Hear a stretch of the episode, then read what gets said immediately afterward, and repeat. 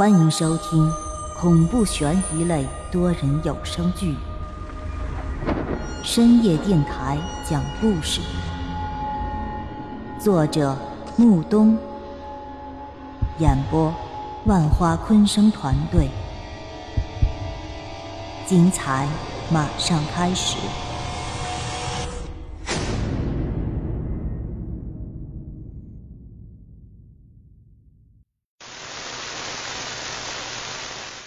现在是午夜时分，欢迎收听深夜故事节目。那么，我们今天要讲的故事就是安西路七十一号。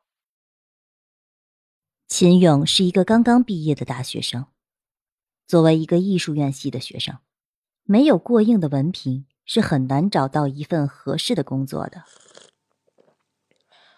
这些天，他一直在各色的招聘网站中徘徊着。而就在他百无聊赖的浏览着各色招聘信息的时候，忽然弹出来的一个小窗口引起了他的注意。这个小弹窗里，内容是一则招聘信息。看着信息上面的日期，大概是半个月前发布的。这半个月来，他的浏览量可是不少，但是直到现在。都没有一个人去应聘，这就很奇怪了。难道是招聘者薪酬给的太少，还是什么其他原因呢？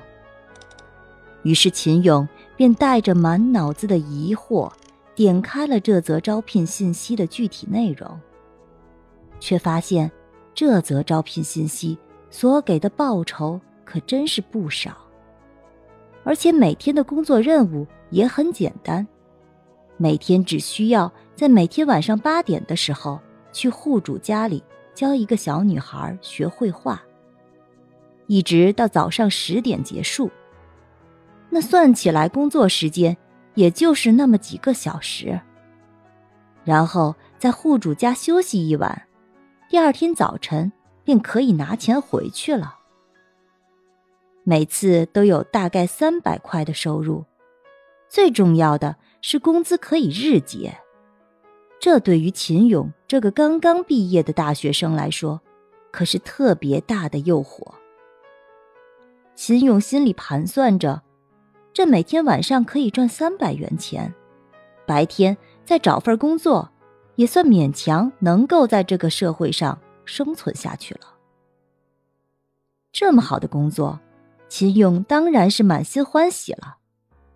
只不过，当他看到这则招聘信息的发出地址后，他心里便觉得有些别扭。安西路七十一号。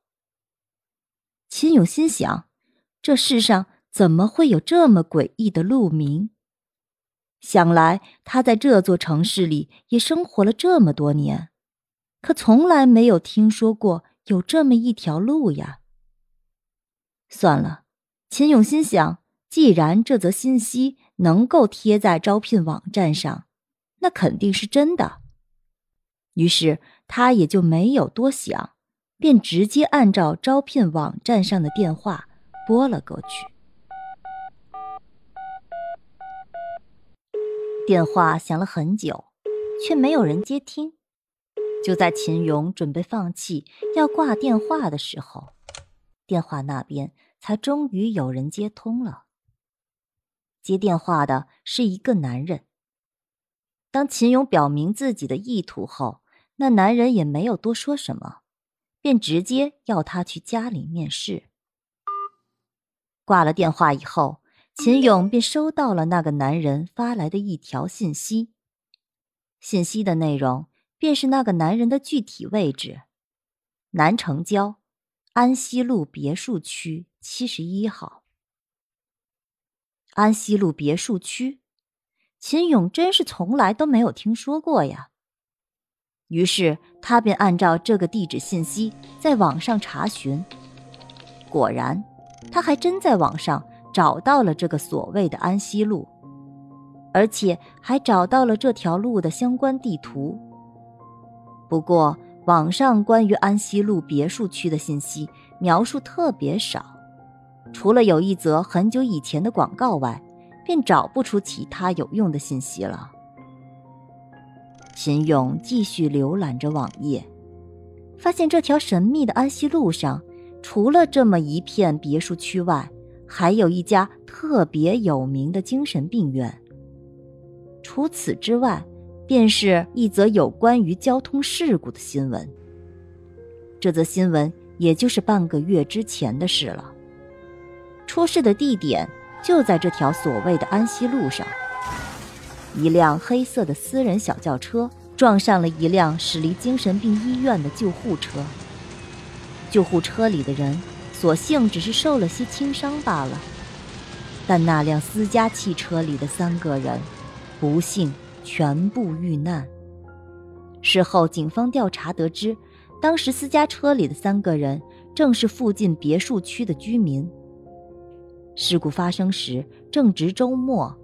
一家三口准备出门度假时，发生了意外，而驾驶那辆救护车的司机正是精神病院的一个重度抑郁症患者。早晨，他趁医院的医生和护士换班时的空当，偷偷的驾车逃跑时病发，酿成了悲剧。新闻的最后还有一张事发时的照片，照片上是一辆已经严重烧毁的汽车。还有一个已经褪色的路标。合上电脑以后，秦勇的心里便是一阵唏嘘。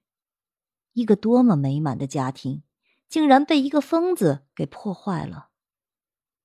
珍惜眼下吧，谁都不知道明天究竟会发生什么。